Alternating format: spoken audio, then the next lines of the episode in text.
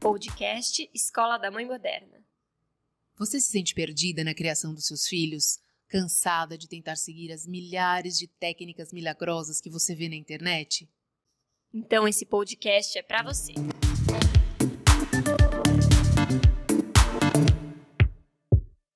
Olá, mãe moderna. Olá, Tati. Hoje a gente vai falar um assunto um pouco diferente. A gente vai falar um pouquinho sobre o pai moderno. É, também tem, né? A gente fala o tempo todo sobre mãe moderna, mas os pais modernos também existem. E essa inspiração veio através de um depoimento de um pai, e ele mesmo se intitulou de Pai Moderno. Então a gente resolveu compartilhar aqui com vocês.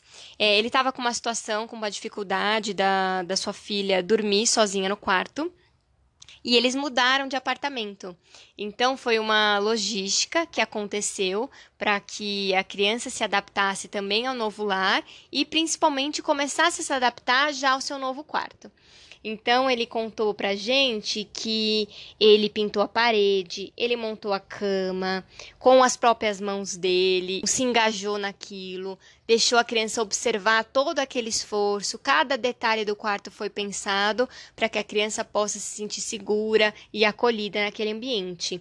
Depois de muitas tentativas com que ela ficasse no quarto e na cama, ela finalmente conseguiu dormir uma noite toda e principalmente gostar daquele ambiente. Então a gente ficou muito feliz com esse depoimento. É, Bárbara, foi uma surpresa pra gente esse, esse depoimento e isso fez com que a gente parasse um pouquinho para refletir sobre o pai, né? A gente fala muito realmente da mãe, mas quem é esse pai moderno? Quem é esse pai na atualidade? Quais são as angústias? Quais são as expectativas? Qual é a participação e a contribuição dele no sistema familiar?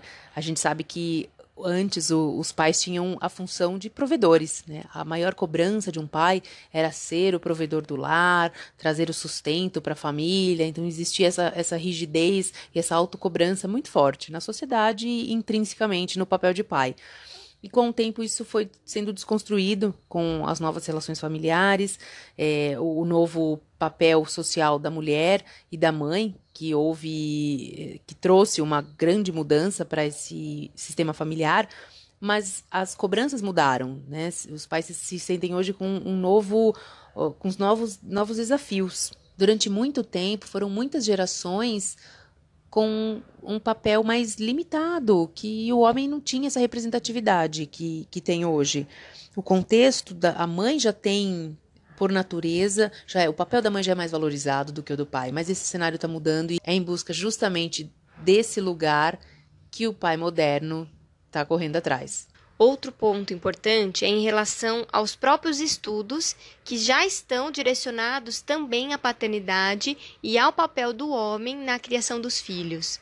A gente entende que a paternidade hoje já quebrou o paradigma do pai que ajuda. O pai é aquele que cria. O pai é pai. Pai não ajuda. O pai é uma parte fundamental do desenvolvimento emocional e cognitivo das crianças. Então, até muitas leis, muitas regras e muitos direitos estão sendo estudados para os homens e para os pais.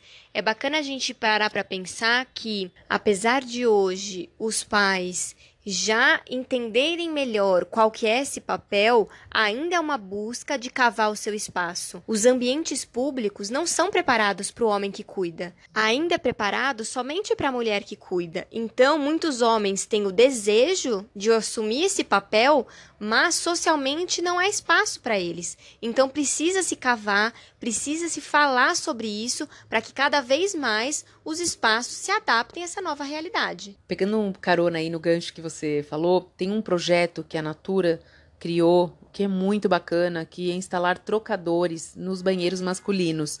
Isso foi uma iniciativa que justamente para abrir um pouquinho essa quebrar esse, esse estereótipo né de que só a mãe que cuida a mãe que leva né, trocar fralda a mãe que dá mamadeira a mãe que faz tudo então hoje alguns restaurantes de São Paulo especificamente já estão preparados para isso e como a tecnologia tem contribuído e muito para esse novo cenário masculino através de, de, uma rede de apoio digital. São canais no YouTube, podcasts, blogs, canais especificamente masculinos feitos por pais e para pais que debatem e trocam sobre esses assuntos. Então é bem bacana sentir esse movimento e ver essa evolução da cabeça mesmo do pai, do homem com essa preocupação. Isso é muito legal, Tati, porque saíram algumas iniciativas de se discutir alguns direitos para os homens que atuam ativamente na criação dos filhos. Existem muitos pais que assumiram a paternidade como prioridade né? Então tem muitos homens que assumem e cuidam dos filhos sozinhos e ex precisam existir políticas públicas também para essa realidade, não só para as mulheres. Então, considerando que homens estão assumindo esse papel, é preciso que também se tenha direitos da mesma forma que se há deveres. É, uma discussão que saiu agora, neste ano, é sobre homens que cuidam dos filhos sozinhos poderem se aposentar mais cedo. Eu achei bem bacana essa discussão, porque se fala um pouco dessa sobrecarga feminina, mas quando se fala sobre os homens, isso não é muito discutido. E eu achei interessante. Outra coisa que se discute é o aumento da licença paternidade, que é uma questão que ainda precisa melhorar e muito.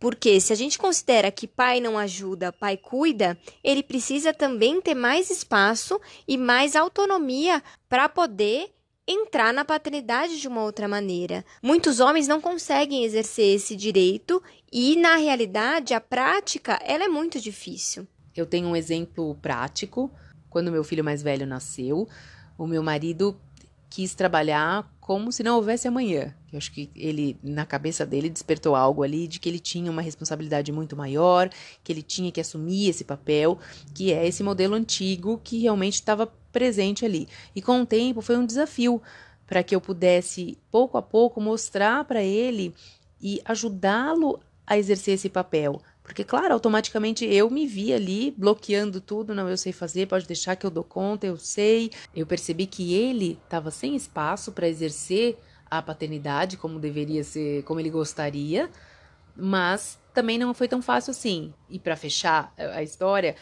a, a realidade é que é importante para a mãe dar esse espaço, mas ao mesmo tempo ela também tem que saber até onde ela pode interferir. Eu percebi que tinha um limite para que eu interferisse nessa relação. Então, pouco a pouco, ele aprendeu, ele construiu o jeito dele paternar e foi um processo lindo, onde ele descobriu de que maneira ele se conectava com o nosso filho. Foi super bonito de ver. Você trouxe um ponto muito interessante, Tati, que me lembrou de outro aspecto que eu queria destacar, que é quando a mulher engravida, a maternidade geralmente ela se inicia na concepção a mulher ela começa a perceber as alterações no corpo, nos hormônios, na sensibilidade dela. E com o homem é bastante diferente. Geralmente, o pai se torna pai essa sensação de paternidade a hora que o filho nasce, a hora que aquele bebê é colocado no colo dele, ele se dá conta de que agora ele virou pai. A mulher, ela às vezes, ela consegue ter um tempo maior para processar isso. Claro que depende de cada caso, mas o bebê é desenvolvido dentro do corpo da mulher, no útero. Então, toda aquela movimentação, aquela percepção daquele bebê crescendo, já faz com que a mulher comece a criar esse vínculo e essa sensação de maternidade. Já o pai, ele está muito fora dessa relação ainda. É muito abstrato. Ele observa o bebê crescendo na barriga da mulher dele, mas ainda ele não consegue ter a noção exata do que se passa.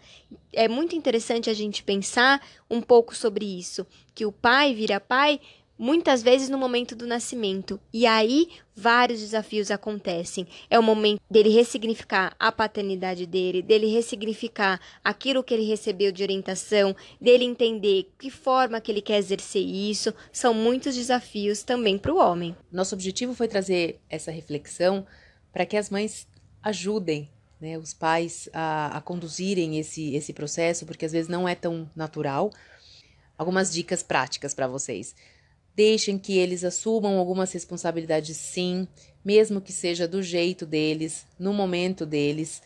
É importante que eles se sintam confiantes em estarem fazendo algum tipo de atividade, da maneira deles. Estabeleça algumas atividades na rotina das crianças que sejam exclusivamente do pai. Pode ser escovar os dentes, colocar para dormir, dar banho, ajudar em alguma lição ou brincar, enfim, algo que o pai possa se responsabilizar pelo momento e ele que vai assumir o comando naquele instante. Outra coisa que você pode fazer é escolher alguns livros com esse tema paternidade, que mostrem o papel, o pai, livros para criança mesmo, e conta a historinha, mostra ali o papai brincando, o papai fazendo, a importância do papai, mostre o papai como uma figura é, dentro do, do, sistema familiar importante, que eu acho que isso também vai despertando essa, essa referência de pai para as crianças. E aí, mãe moderna? Você tem um pai moderno em casa? Depois conta pra gente. Espero que vocês tenham gostado. Conecte-se com a gente nas redes sociais, arroba Escola da Mãe Moderna.